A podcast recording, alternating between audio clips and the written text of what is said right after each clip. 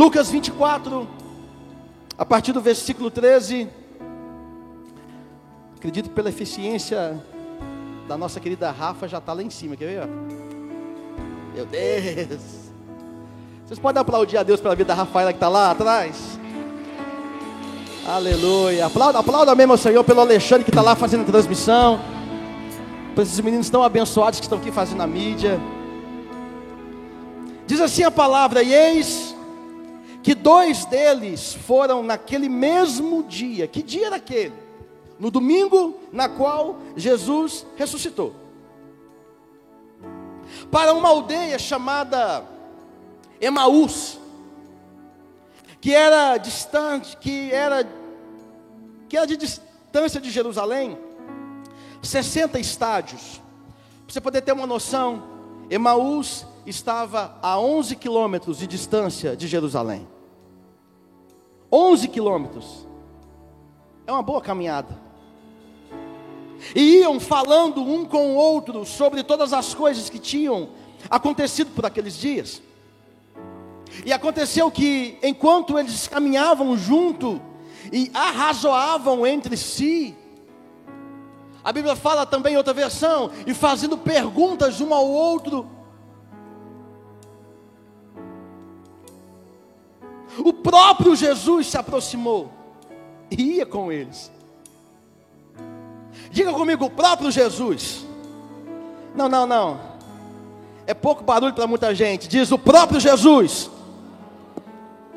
se aproximou e ia com eles, mas os seus olhos estavam impelidos, impedidos, para que não o conhecessem. E ele lhes disse: Que tipo de palavras são essas que tendes um com o outro, enquanto caminhais e estáis tristes? E um deles, cuja o nome era Cleopas, respondendo, disse-lhes: És tu somente um estrangeiro em Jerusalém, e não soube das coisas que nela têm acontecido nesses dias. E ele disse: quais, quais coisas? E eles então responderam a respeito de Jesus de Nazaré, que foi um profeta, olha só, que foi, passado, não é mais, foi. Foi um profeta poderoso em feitos e palavras diante de Deus e de todo um povo. E como os principais sacerdotes e os nossos governantes o entregaram para ser condenado à morte e os crucificaram, mas nós, nós esperávamos que ele fosse quem havia de remir Israel. A gente esperava que ele fosse aquele que iria nos salvar de, de do mundo pecaminoso. Nós imaginávamos que ele seria aquele que ia salvar Israel. Todavia, além do mais, para piorar a nossa situação, hoje já é o terceiro dia, desde que tudo aconteceu. Coloque a mão sobre o teu coração, por um instante feche os seus olhos e diga: Pai, fala comigo aqui hoje. Diga, Pai, fala comigo aqui hoje. Nós estamos diante de um cenário que nos dá duas visões. O caminho de Emaús pode significar para nós nessa manhã o fim de tudo. Mas como nós estamos numa manhã de novos começos, nós podemos decretar debaixo de uma unção profética que o caminho de Emaús também significa, Nayara, o começo de uma nova história. Emaús pode ser o fim, mas também Emaús pode ser o ponto de partida para o começo de uma nova e grandiosa história. Diga comigo, não é o fim, é só o começo.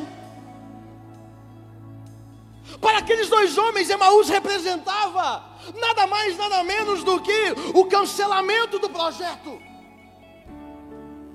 Emaús representava para aqueles dois homens o retrocesso frustrado às suas origens. A Bíblia fala que Jesus era conhecido pela região. O nome de Jesus ganhava força na região, naquela região, em Decápolis, em todas as regiões da qual é, cercavam Jerusalém. E Emaús era um, um território um pouco afastado de Jerusalém. Acredito eu, pastor Júnior, que aqueles dois homens eram naturais de Emaús, vieram de Emaús, largaram tudo em Emaús para seguir Jesus, largaram tudo em Emaús para seguir uma proposta, um propósito, largaram tudo em Emaús para seguir uma palavra. Largaram tudo em Emaús, Wellington, para ver um Jesus que curava enfermos. Largou tudo em Emaús, Lucas, para ver um Jesus que chegou a ressuscitar mortos. Largou tudo em Emaús, para ver um Jesus que subia na polpa de um barco, acalmava vento e acalma, acalmava tempestade. Mas eles não saíram de Emaús para ver aquele projeto se frustrar numa cruz. Esse era o pensamento daqueles homens. Nós não contávamos nós não contávamos com a cruz, nós não contávamos com a crucificação no meio do caminho, estava indo muito bem, Jesus falava, demônios eram expulsos, Jesus levantava as mãos, pessoas eram libertas de possessões demoníacas, Jesus liberava uma palavra e a palavra alcançava uma outra geografia e curava pessoas. Jesus entrava em Betânia, mandava que o povo retirasse a pedra, a pedra era retirada e Jesus, sem colocar as mãos em Lázaro, libera uma ordem: Lázaro, sai para fora. E a Bíblia fala que Lázaro saiu para fora, vivo. Estava indo tudo muito bem. Talvez eu estou pregando para pessoas aqui nessa manhã, que até um tempo atrás estava indo tudo muito bem, mas não esperavam que algo de de repente acontecesse na tua vida. Deixa eu declarar, meu irmão. Deus é Deus que permite alguns de repente acontecer na nossa vida. Quem me ouve nessa manhã? Deus é Deus que permite com que alguns de repente aconteçam na nossa vida. E no reino de Deus não existe do nada, existe de repente. Do nada, não, não, não, não. Do nada não acontece. Do nada levantou uma situação no mar, não, não foi do nada, foi de repente. Estava tudo calculado no planejamento do céu, para que aquela travessia de um ponto a outro acontecesse aquela tempestade. Só que os céus nem sempre revelam o que vai acontecer no meio do caminho. Talvez essa palavra é uma resposta de Deus para o seu coração. Pastor, se alguém tivesse me falado, alguém tivesse me, me, me dito que, que isso aconteceria, talvez eu não casava, talvez eu não teria filhos, Talvez eu não me ingressava no Evangelho, talvez eu nem acreditaria na mensagem do Evangelho, na mensagem da renúncia, porque se eu soubesse que seria tão difícil, eu não iria. Mas deixa eu te dizer, meu querido, Deus tem os seus processos, Ele tem os seus processos. Quando Jesus contempla aqueles dois homens no caminho de volta para Emaús, Jesus entende a importância de não abandonar os planos feitos por Deus por conta de uma circunstância. Ouça o que eu te digo: Deus, Ele se importa com cada um dos planos que Ele estabeleceu ao teu respeito. Tem alguém para pegar essa palavra? Eu vou repetir de novo. Deus, Ele se importa com cada palavra, com cada promessa, com cada decisão que foi liberada do céu ao teu respeito. E Ele entende que a melhor forma não é abandonar, mas é enfrentar.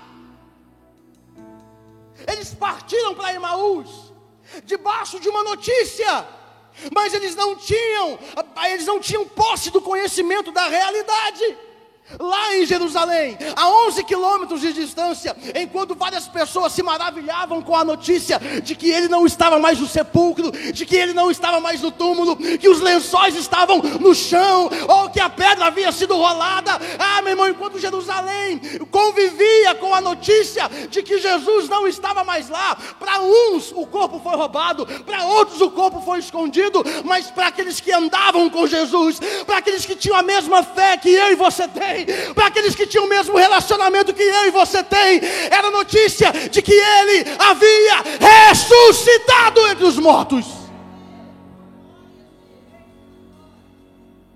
Os dois homens não tinham essa informação, Porque a minha Bíblia me faz entender que eles estavam distantes. E quando Jesus se aproxima dele, Jesus me ensina algo tremendo que eu quero passar para você nessa manhã. Jesus, os céus não vão permitir que vocês vivam de notícias, vocês vão viver debaixo de uma realidade. Não, não, não, vou dizer de novo. Jó, no livro, no capítulo 42 de Jó, ele diz: Eu te conhecia só de. Hã? Eu te conhecia só de. Eu te conhecia só de notícia. Mas hoje, não é só mais notícia. Hoje eu te conheço de viver uma realidade. Hoje os meus olhos te. Ô oh, meu irmão, você vai ver Jesus hoje no nome de Jesus. Você vai ver Jesus operar na tua casa hoje no nome de Jesus. Você vai ver Jesus operar na tua família hoje no nome de Jesus. Você vai ver Jesus interferir na tua história hoje em nome de Jesus. Jesus aparece. E Jesus me ensina que a distância do ambiente do milagre nos desconecta dos fatos que são uma realidade. Eles deveriam estar em Jerusalém. Existem pessoas que precipitam. Existem pessoas que abortam um projeto antes do terceiro dia. Eu ouvi uma mensagem tão linda um dia que disse: Ah, se Judas tivesse aguardado o domingo chegar. Se Judas estivesse aguardado domingo, deu cabo na sua vida. Não, não se precipite. O caminho de Emaús. Em Emaús, Deus trata o nosso ânimo e a nossa desistência. É no caminho de Emaús que Deus aparece para confrontar com o nosso desânimo e a nossa desistência. Jesus não desistiu. Jesus disse, talvez com seus gestos e com a sua presença, por que vocês estão fugindo para Emaús em frente à sua Jerusalém? Jerusalém estava no extremo de alegria, mas também de risco, porque os romanos queriam matar, os romanos queriam acabar. Mas existem pessoas que estavam crendo e acreditando que Jesus havia ressuscitado. Deixa eu te dizer, meu irmão, Jesus já ressuscitado, já glorificado, entre tantas coisas que poderia ter feito naquele dia, decidiu aparecer a dois homens distantes de Jerusalém. Ele te trouxe aqui para dizer que ele não desiste de você. Não, não, você não entendeu. Eu vou dizer de novo. Ele trouxe aqui para te fazer entender que ele não desiste de você, que ele não desiste dos teus planos, que ele não desiste da tua história, que ele não desiste da tua casa. Jesus viu aqueles dois homens. Ninguém viu, ninguém deu falta daqueles dois homens, mas Jesus deu. Ninguém percebeu a ausência daqueles dois homens, mas Jesus percebeu. Ele poderia talvez aparecer aqueles que os mataram. Ele poderia talvez ter aparecido para aqueles que o julgaram. Ele poderia ter aparecido para aquele que disse ao pé da cruz: Se tu és, se tu és o, o Deus verdadeiro, desce daí. Se você é o Messias, desce daí. Peça ao seu Deus que te liberte. Peça ao teu pai que te livre daí. Ele poderia ter apresentado para aqueles homens, mas ele preferiu apresentar aquelas pessoas que seriam multiplicadoras da sua palavra. Ele preferiu acreditar em quem ninguém acreditaria. Ele preferiu apostar, insistir em quem ninguém insistiria. Deixa eu te dizer, meu irmão, o mundo pode ter descartado você, a tua casa pode ter descartado você, os homens podem ter descartado você, mas Deus ainda não desistiu da tua vida. Emaús trata os traumas. As pessoas estavam traumatizadas pelo que aconteceu.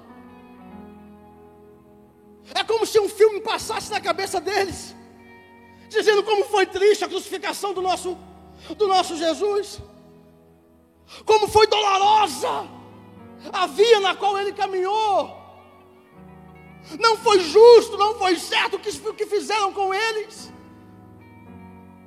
Na verdade, quando o trauma alcança a nossa mente, alcança a nossa vida, a gente não consegue enxergar os propósitos dos céus dos acontecimentos.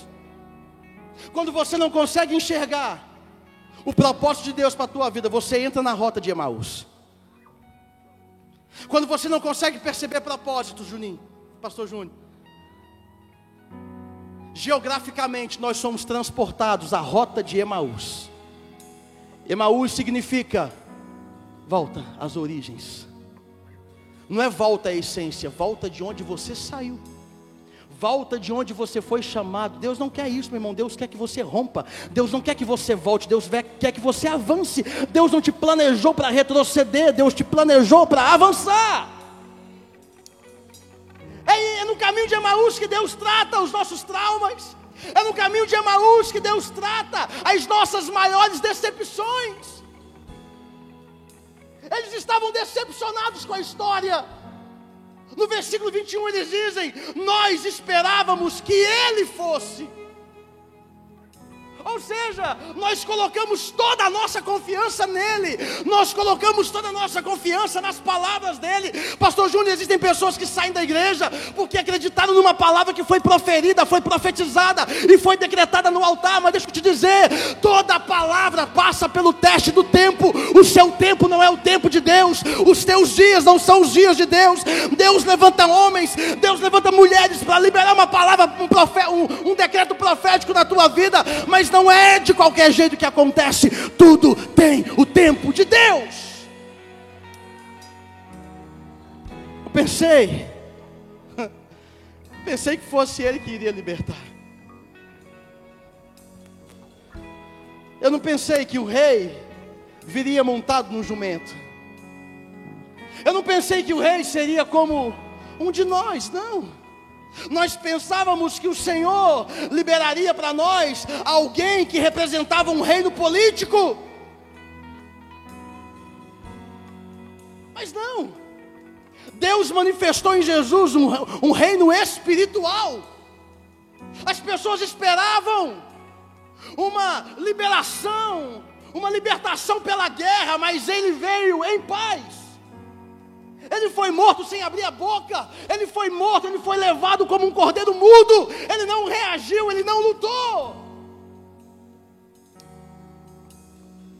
Provérbios 4, 23 diz: Sobre tudo que se deve guardar, guarda o teu.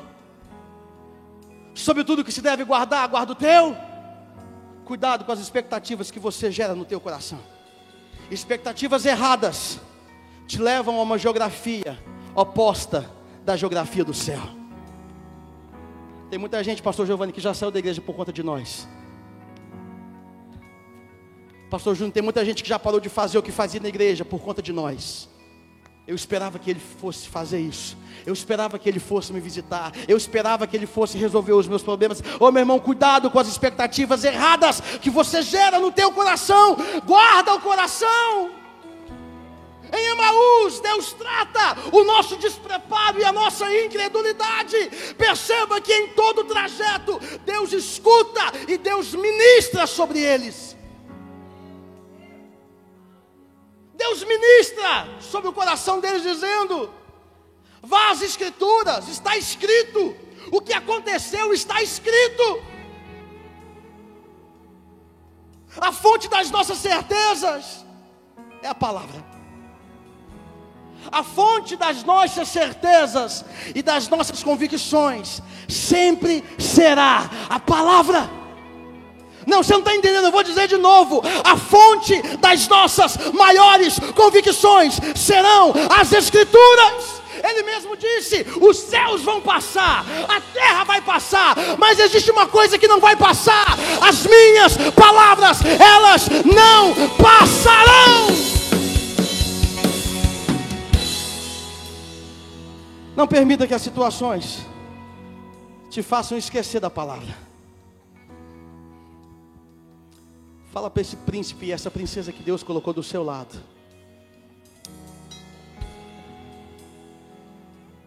Recorra à palavra. Palavra é tudo. Guarda a palavra, escondi a tua palavra no meu coração, para não pecar contra ti. Lâmpada para os meus pés é a tua, é a tua, e luz dos meus caminhos. Jesus venceu as suas tentações. Lá no Evangelho de Marcos, na palavra. Se tu és Deus, transforma essa pedra em pão. Jesus não tinha que provar nada para ninguém, ele só disse: nem só de pão viverá um homem, mas de toda palavra que sai da boca de Deus. Se tu és Deus, pula daí. Está escrito: Não tentará o Senhor vosso Deus, tudo na palavra. Jesus vai até a casa, para onde eles iriam. E os tópicos que eu coloquei, eu disse em Emaús, em Emaús, em Emaús, em Emaús. Eu termino a minha palavra para você dizendo: na mesa, em Emaús, Deus vai tratar com as tuas convicções.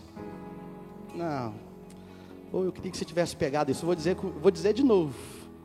Em Emaús, em Emaús, em Emaús, em Emaús, em Emaús, mas vai chegar o tempo que Deus vai tratar com você na mesa em Emaús. Deus tem uma mesa para mim, para você.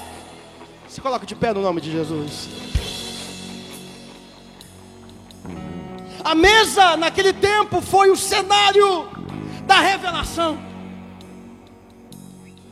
Eles não compreendiam, eles não entendiam. Mas quando o Senhor se ajuntou na mesa, e a Bíblia fala que no partir do pão, há uma comunhão esperando por você nesses tempos. Há uma comunhão de Deus esperando por você nesse tempo. Foi no partir do pão que eles reconheceram.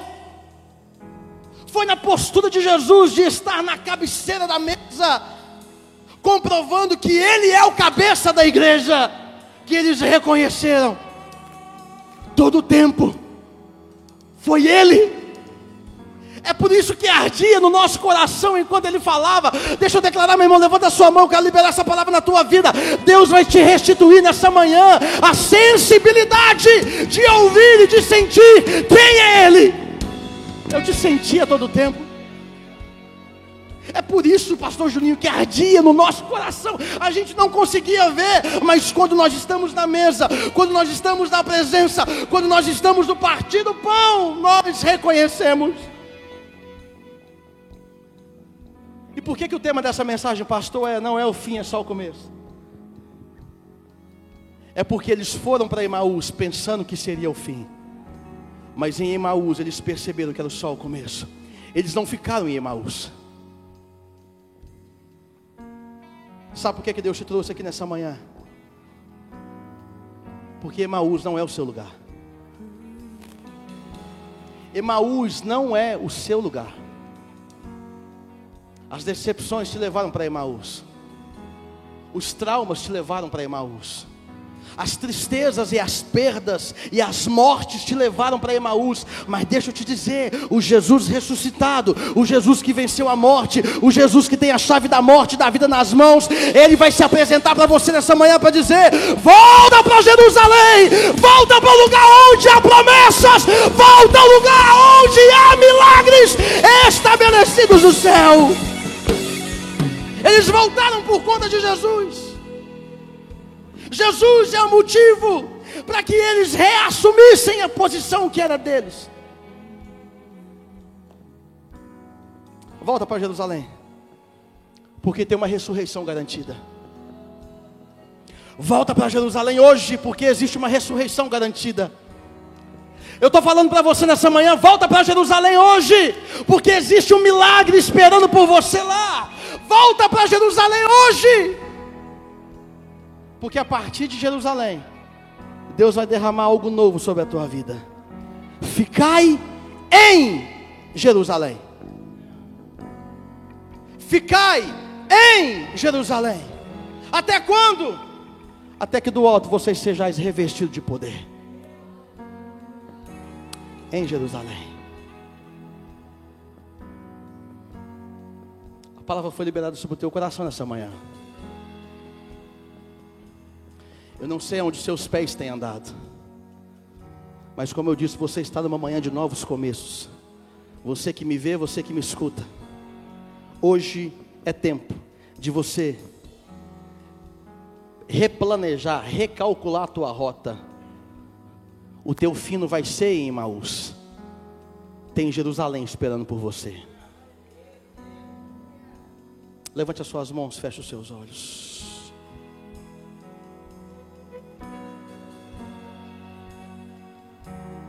Fale com Deus nessa manhã. Porque Ele quer se apresentar a você hoje. Porque Ele quer se apresentar a você hoje.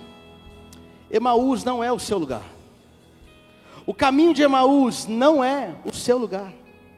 Por alguma situação você caiu em Emaús, mas deixa eu te dizer, Jesus vai te encontrar no caminho.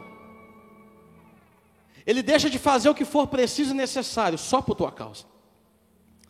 Talvez você está pensando que você entrou aqui por algum outro motivo ou algum outro convite. Não, você entrou aqui porque Deus tem um propósito na tua vida hoje, que é encontrar você no meio do caminho, ouvir o que você está falando, ver o que você está passando e liberar para você nessa manhã um novo começo, em nome de Jesus. Deus abençoe a sua vida, Deus abençoe o teu coração, Deus abençoe a sua casa. Aplauda ao Senhor nessa manhã, aleluia.